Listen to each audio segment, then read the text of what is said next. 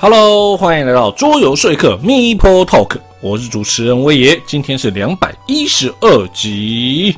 好，哎，现在是新，哎，不是新锐，新锐过了，哈哈，是艾森。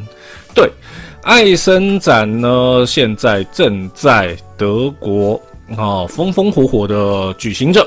那当然，这一次呢，艾森有许许多多的游戏。会出来，那当然，我们呢，以现在台湾呃各个出版业非常的火药的情况下，其实我们不用等太久，就会有各式各样的爱森游戏可以玩啦。那当然呢，无论是 B G G 或者是台湾的一些布洛克，像什么桌游菜鸟啊之类的，他们都有。说一些他们认为这一次他们关注的游戏，那当然有一些也是我关注的游戏，像什么兵马俑啊 那一款也是我呃本来新闻要讲的，对 啊，那这些呢都是这一次艾森的主要游戏。那这一次艾森呢还有什么新消息呢？说实在话，呃，这一次我在艾森。啊，看到很多同行都在里面啊，很多朋友都在里面。然后呢，他们呢都跑去跟一些知名的作者拍照，像是物美龟山。对，好，如果是同行，大概就知道我在说谁啊。那就是蛮羡慕的啦。对，也希望能够有朝一日呢，能够帮大家做爱森特辑啊。啊，当然，先等我存够钱啊。好，那在这段时间呢，在艾森除了呃非常多的出版社之外呢，台湾呢也有那个很多的所谓的独立出版社也有过去。那当然，这些大出版社呢也有派代表过去。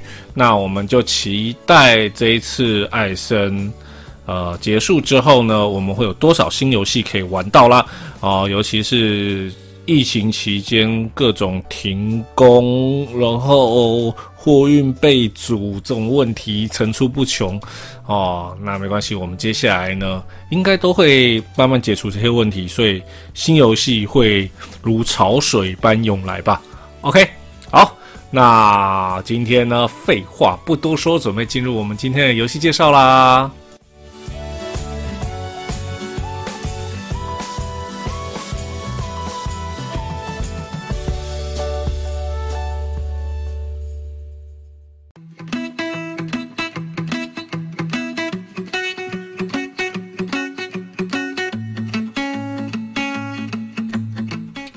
今天的节目呢是由博龙赞助播出。好，那今天要介绍的游戏呢比较特别，因为怎么说，我很少会介绍游戏的续作，尤其是它本身呃没有特别，例如说什么呃。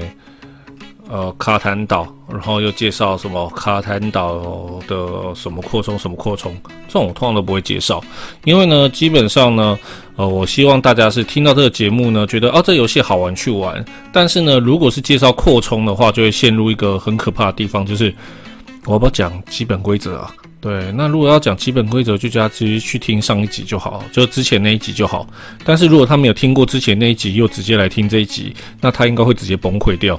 那所以呢，我尽可能的不介绍扩充。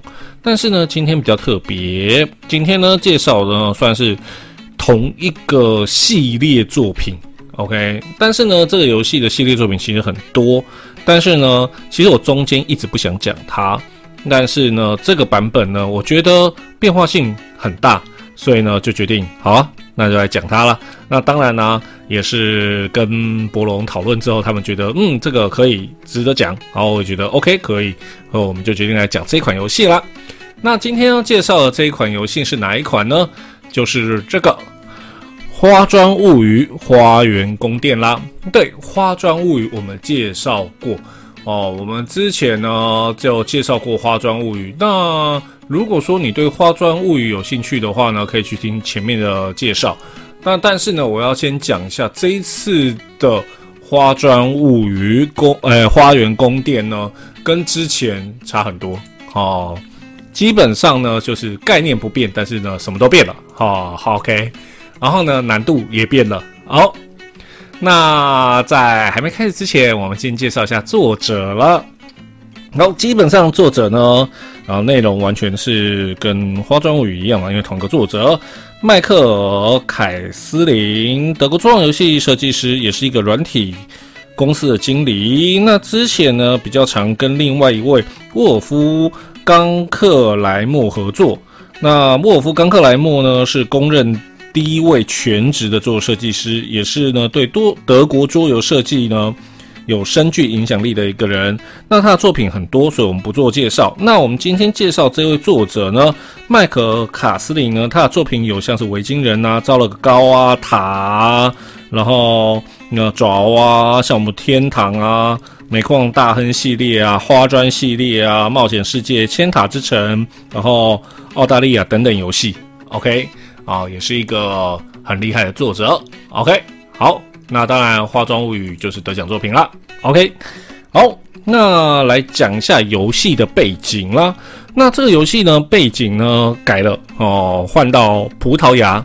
那葡萄牙国王，我先念的是就是规则说明书上面的介绍哦。OK，就是葡萄牙国王呢，哦，曼努奥尔一世呢，聘用国内顶尖的花园设计师，为妻子呢阿拉贡的玛丽亚王后。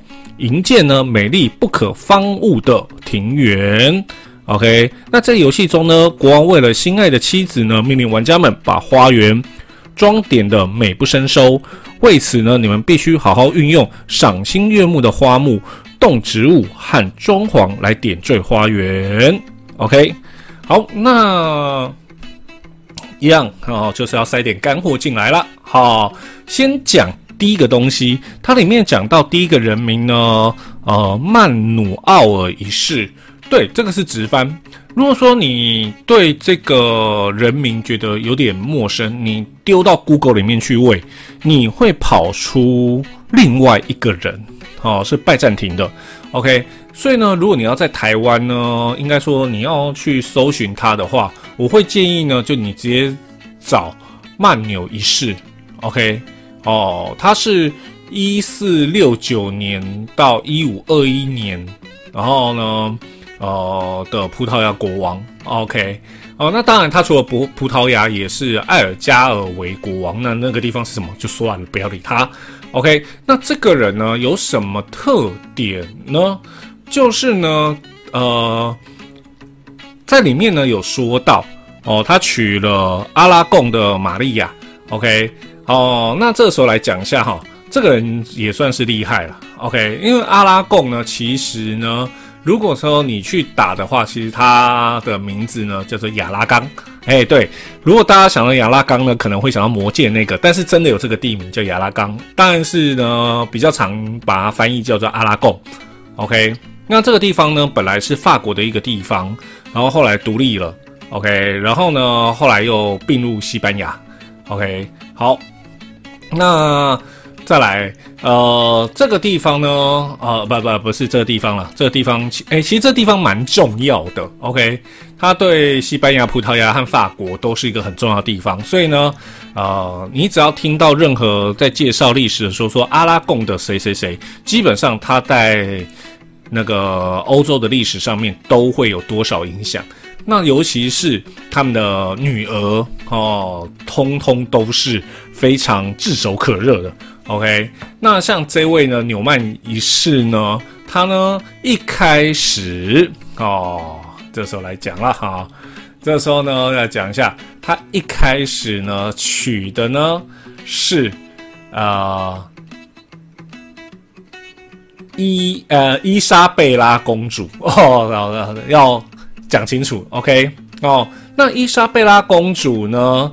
她呢，其实就是亚阿拉阿拉贡的伊莎贝拉，OK 哦。但是呢，她呢嫁过去之后呢，却发生一件很惨的事情，OK。因为呢，哦，她一开始是先嫁给阿方索，哦，那阿方索是谁呢？哦，其实呢，就是我们今天介绍的。那个 纽曼一世的哥哥，哈哈哈应该没有记错，应该是哥哥了。对，OK。然后但是呢，啊，哥哥死了，啊，不是哥哥啦，不是不是哥哥，反正呢，先嫁给了王储阿方索。然后呢，她嫁给阿方索之后呢，就出现一个问题，就是阿方索挂了。可是，哎，那个阿那个阿拉贡很有价值，怎么办？就嫁给了哦他的叔父哦，就是当时的国王纽曼一世。OK，好，但是呢，这时候呢，就出现了更悲哀的事情，就是难产死了。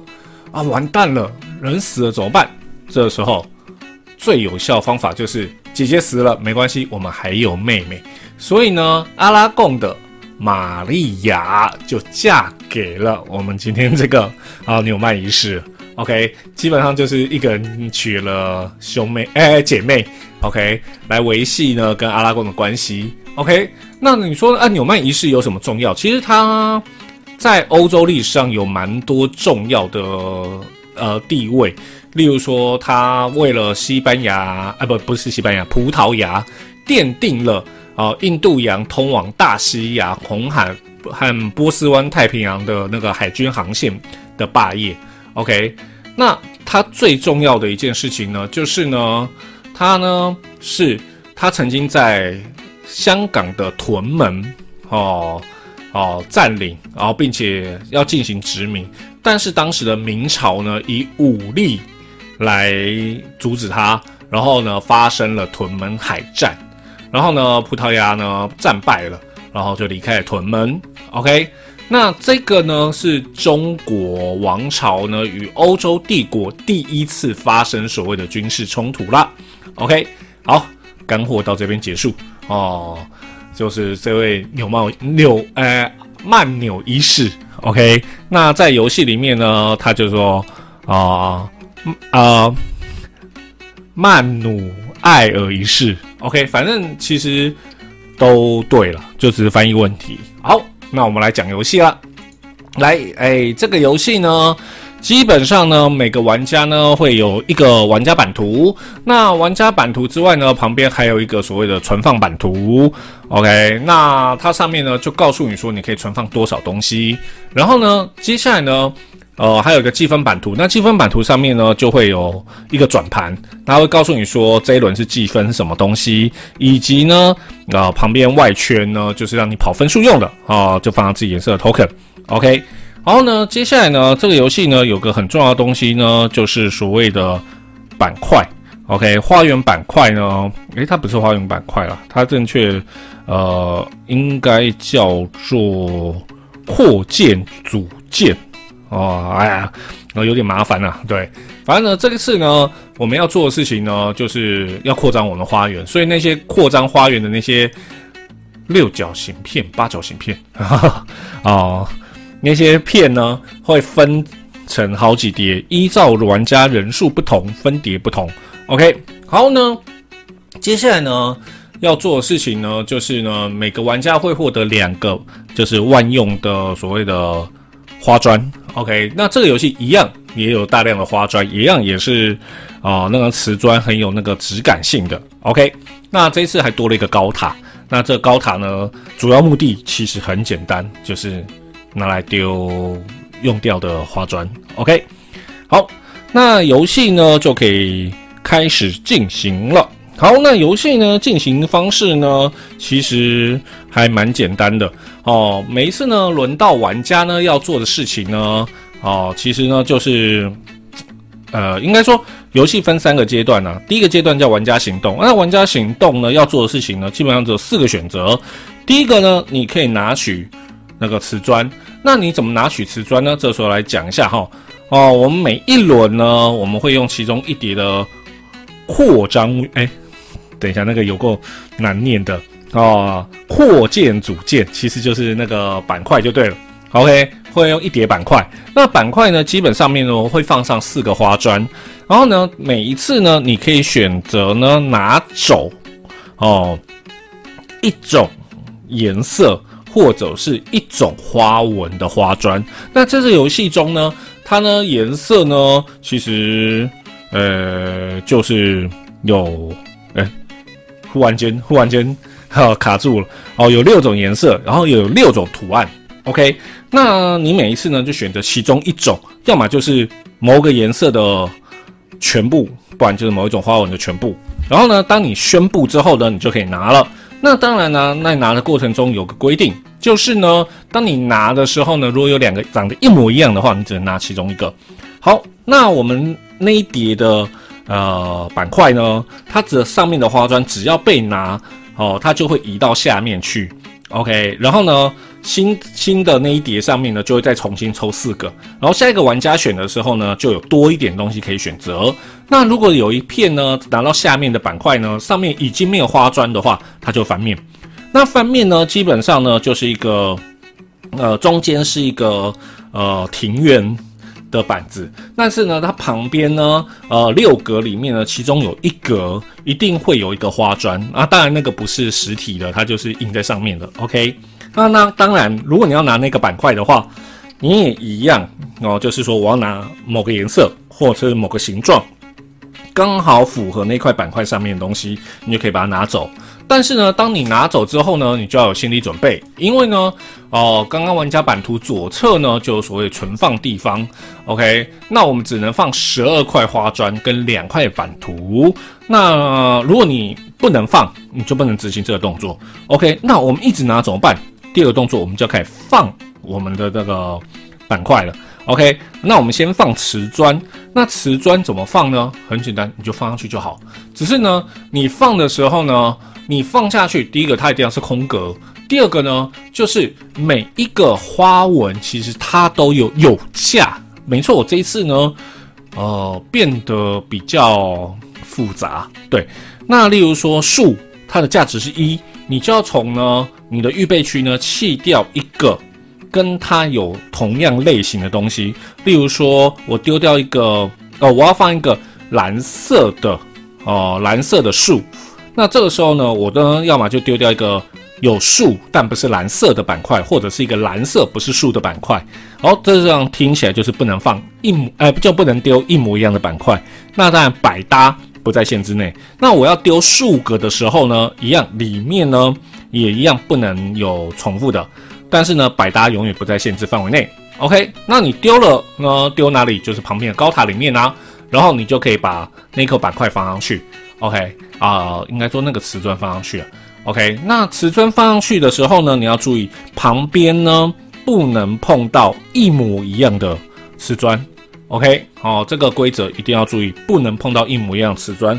那当你碰到瓷砖的时候呢，如果呢，呃，它跟你呢是有同样图形或同样颜色，哦，你就变成一个群。那当然，一个板块呢可能会有两个群到三个群，哎，不对，只会有两个群符合啦，要么就是呃图像符合，要么就颜色符合。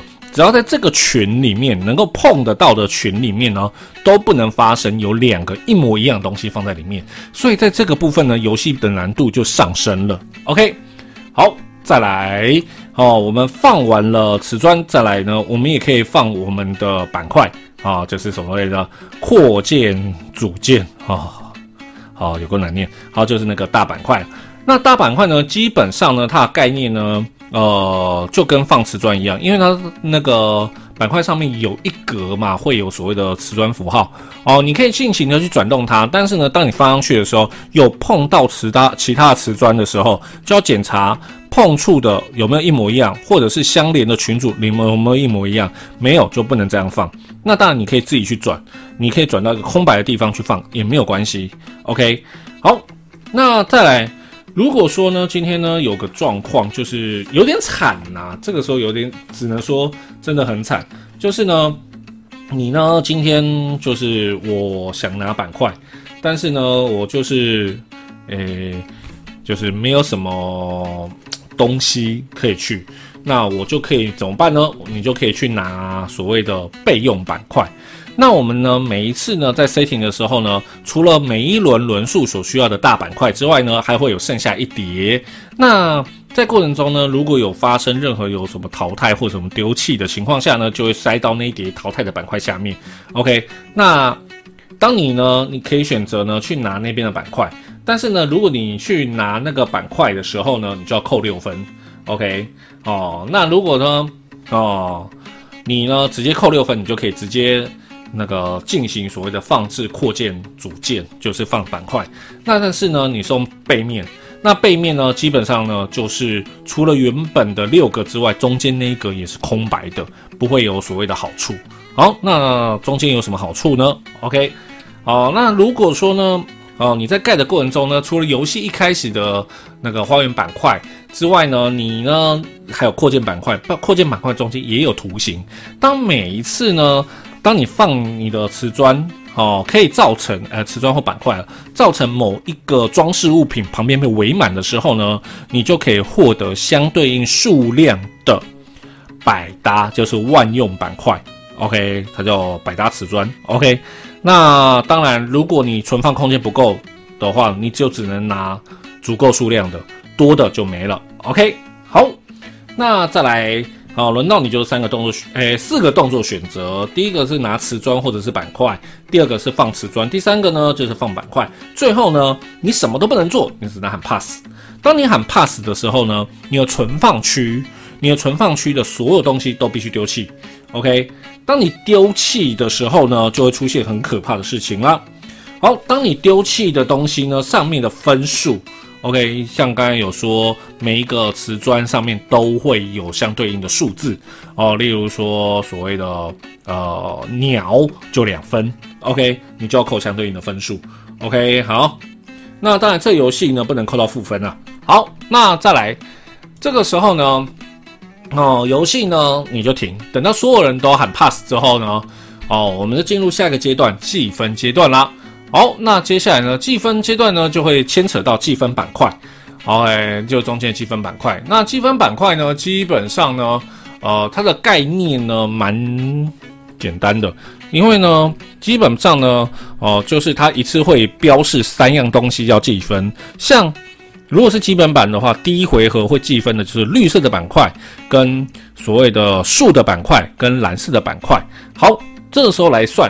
怎么算分哦？第一件事情，先检查哦你的板块，然后你的版图上面，只要呢有个群聚的地方呢，就是呃有个群落，一群的有三个以上就可以算分。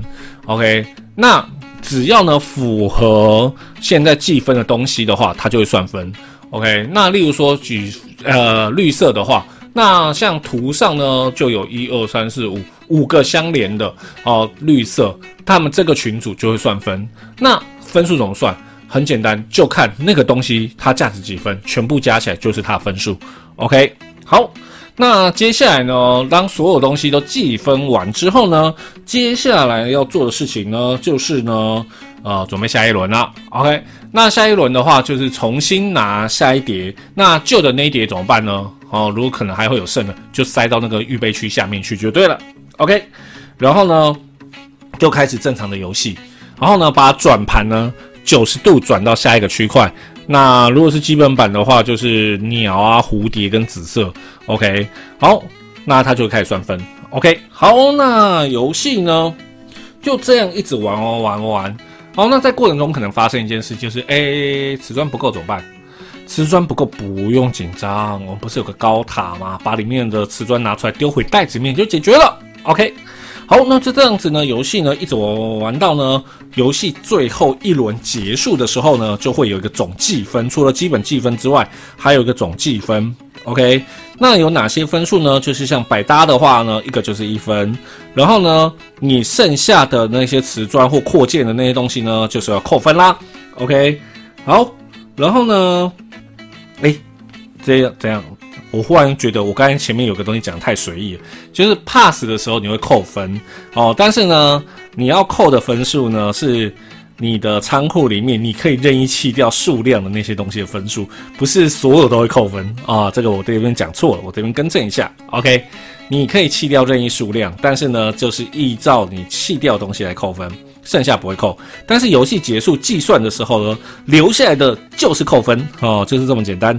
然后呢，接下来呢，在计分版图的左侧呢，哦，就由上而下呢开始计分，像是哦，它是怎么先计算所有的蓝色，再算所有的深紫色，再浅紫色、黄色、浅绿色，然后深绿色，再是图形啊、树啊、鸟那些，一路算完之后，谁的分数最高，谁就获胜了。OK。那基本上呢，我先说，哦，这个游戏呢，我那个时候呢，呃，一开始并不想讲，原因是它就是花砖嘛。但是当我听完规则之后，发现一件事情，就是它基本上已经是另外一个游戏了。对，因为呢，它的支付概念，其实你可以把它想象成像是圣湖安呐，或者是银河路跑那种，就是你拿到的牌不是牌啊，应该说它是牌也是钱，这样说会比较好。OK，它是牌也是钱。那这一次呢，我们拿到的所有花砖呢，它是牌。也是钱，OK，哦，那你就是要努力的去收集，然后呢，去把你觉得有需要的盖上去，但是呢，你就是要付出资金，OK，在这个部分上面呢，算是一个啊变得复杂，OK，那当然我只能说这个游戏呢，原本呢啊是很直觉的游戏，但是呢，这个版本呢策略度绝对上升。但是呢，它呢相对起来就不直觉。不过呢，对于如果说新手玩家喜欢花砖，他想要玩更难的策略游戏，又不想呢跳脱太多的话，这一款哦就是一个很好的选择。OK，哦要去想一下，就是因为有一些玩家，我们常常会遇到啊，我想玩。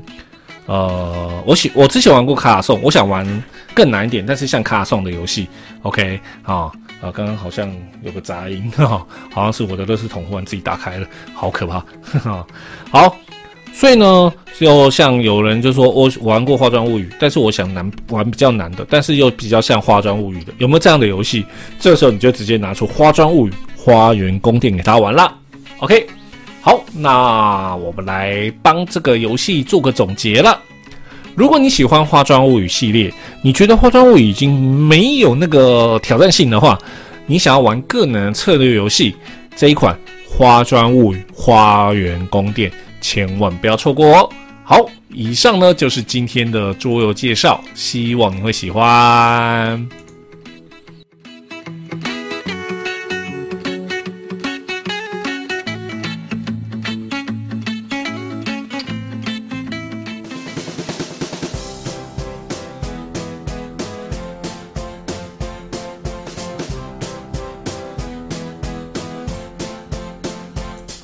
桌游新闻，今天一样有三则桌游新闻。第一则，QWIXX 快可思是一款快速的筛写游戏。这款游戏呢获奖无数。那这个游戏呢，终于要出十周年版本啦。那里面包含所有的扩充以及独立版本，再加上呢，啊，纸笔游戏的最大缺点就是那个纸张的大量使用就。有点浪费了，对，尤其是现在的那个大家都推崇环保啊、节能减碳之类的。那这一次的十周年版本呢，不是用纸，而是用类似白板一样的材质的图板，以及附上白板笔来进行游戏，也就是说可以重复使用啦。那最后呢，出版社表示呢，呃，快可思呢，呃，自二零一三年已经发明发发行了一百万套了，所以呢。这一次呢，十周年版本呢，哦，我们就印刷一个量了，就占市占率的百分之一了，也就是一万份，对，就只有一万份哦。所以如果你想一次收完所有快可思的所有游戏的话，赶快找门路吧。OK，哦，我这边没有哈。好，第二则新闻。在我们的第一百八十六集节目，介绍了知名设计者 R.K. 的作品《两河流域》。那这款游戏呢？哦，《两河流域》就是以幼发拉底和底格里斯河为背景，当然也出过以中国为背景的黄河长江。那今天呢，要推出的呢是新的黄河长江版本啦。OK，那这个版本呢，游戏叫做黄。哦哦，是皇帝的皇哦。OK，好，那它的背景呢？游戏背景呢，来到了春秋战国时期的战国时期。哦，那这个时候呢，呃，一样啊，就是混战嘛。OK，那游戏规则基本上跟两河流域一模一样。OK，那这个游戏呢，将在二零二三年进行集资啦。那会有扩充之外呢，还有这次专属的代表物哦。对了，为了以防万一哦，如果你有看画面的话，只看到了一个黄黄的画面，中间有一个红色的印章，中间是个黄，所以我看一下它的有释出的游戏画面。OK，那上面是含扩充啦。OK，好，那这一次的扩充之外，还有它这一次所谓的专属的代表物。为这些领导人的模型，然后将其拟人化表现。那有龙啊、山羊啊、兔子啊、老鼠跟老虎，所以有兴趣的玩家到时候可以参与集资啦。OK，这个就是两河流域又有新的版本。好，再来第三则 case 新闻。好，呃，我的同事呢有一次呢就跟我说，有一款游戏不错，但是要戴着耳机玩，然后它是个单机游戏，对一个。呃，喜欢单机游戏的人而言，觉得非常有趣，尤其以它的背景主题，完全吸引了我。这款游戏就是 Nine One One 九一一。好，这个九一不是那个九一一恐怖事件，而是呢，在台湾我们是习惯呢有紧急事件打一一九，再是呢在欧美呢他们是打，哎，在美国是打九一一。OK，所以呢 Nine One One 就是基本上就是所谓的紧急联络电话。好。在游戏呢，我们扮演的呢就是所谓的接线生。那我们接到电话之后呢，我们要呃确定那个怎么处理这个电话，以及呢我们要安排这个事件，我们要去调动。呃，警察调动救护车，调动消防车去处理这个案件。那今天呢，这一款电玩游戏呢，已经改编成所谓的桌游啦。那这个游戏呢，基本上呢，概念就像我说的，那每一个呃大轮呢，会有四次的电话。那根据当时的那个呃状况，哦，它有所谓的所谓的压力水平哦，来看这个东西呢，它有多紧急。OK。那接下来呢？当事件一出来之后，就要去定位它的位置，然后呢，玩家们呢就要可以去调度你手上的资源，例如说警察，然后呃消防员或者是所谓的救护人员，OK，然后去解决事故。然后呢，当然在过程中还有一些情境事件，让呢你呢每一次呢在接到电话的时候会有不一样的挑战。那当然。呃，你的所有的东西呢，好像是你的警察单位，然后可以去升级，哦，可以变成更快的车，或者是更棒的像直升机之类的。OK，所以呢，这些紧急状况呢，让整个游戏呢，不断的呢，增加了游戏的紧张度和挑战性。OK，算是一款我个人很有兴趣的游戏。那这个游戏呢，正在集资当中，将在十一月四号。OK，然后也是快了。好，十一月四号呢，好结束集资。那现在呢，我先讲还没达成目标。虽然呢，我时时刻刻都看到它的数字在跳。OK，那如果有兴趣的呢，可以进行购买。那基本上呢，哦，它的基本版大概就是二十九欧。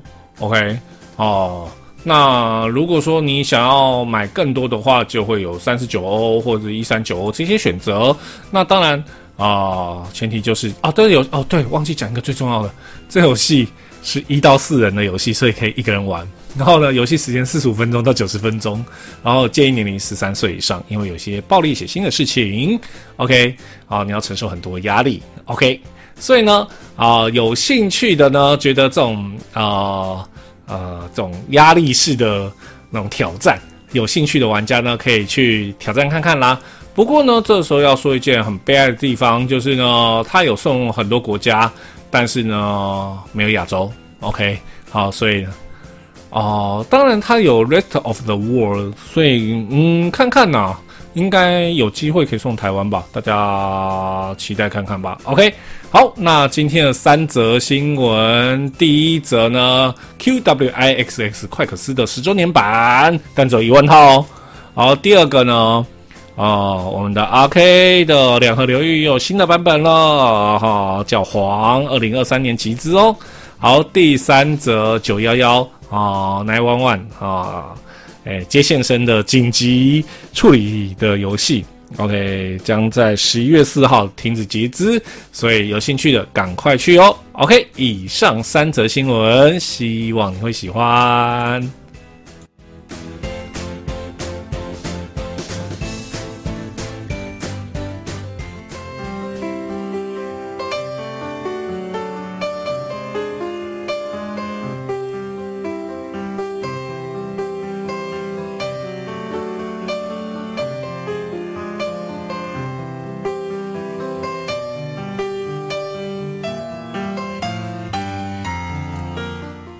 节目到了尾声了，诶，还是不得不说啊，我最近状况真的没有说特别的好了，所以呢，我只能说今天没有算是讲的很棒，好，这边跟大家说声不好意思。那呃，简单来说就是我的宠物过世了，哈哈，啊，让我很难过。然后呢，为什么会讲这件事情呢？是因为。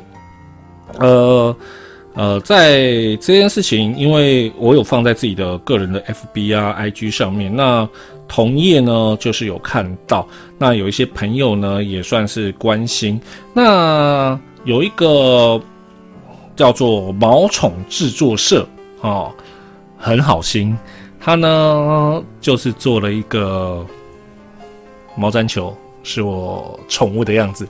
给了我哦，非常感动哦，非常的感谢，让我可以好好的回忆他。OK，在这边说谢谢。然后呢，诶，有兴趣的可以去看一下毛宠制作社。OK，哦，那这个链接我会放在今天的广播链接里面。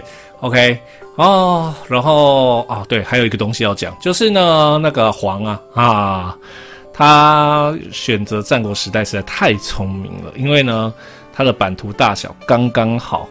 里面的空间就是战国时代的大小，因为里面最容易有争议的就是长江的区段，那刚好楚国好南部就楚国的大小刚好就是那个区段。OK，好，那我们下周要介绍什么游戏呢？哦，下周呢？决定呢，哦，讲塞一个干货啊，塞一个个人兴趣，不是干货，个人兴趣。OK，那个桌游拌饭最爱说，我也就是罗马控，对我就是罗马控，所以下一集我要介绍，反正花砖物语我都介绍了，花砖物语花园宫殿的，所以我下周要介绍一款老游戏，然后呢，它的独立版本。好，我要介绍哪一款游戏呢？就是《瘟疫危机罗马》。OK，完全就是个人私心了。好了，那准备做个总结啦。OK，好，嗯，没有，就还是很感谢毛虫制作社。OK，如果你喜欢做说客 m u t Talk 广播，可以上 YouTube、Podcast 搜寻做说客，并且订阅收听。也欢迎到 Facebook 做说客粉丝页按赞或表达你对我们的建议。我主持人威爷。我们下次见，拜拜。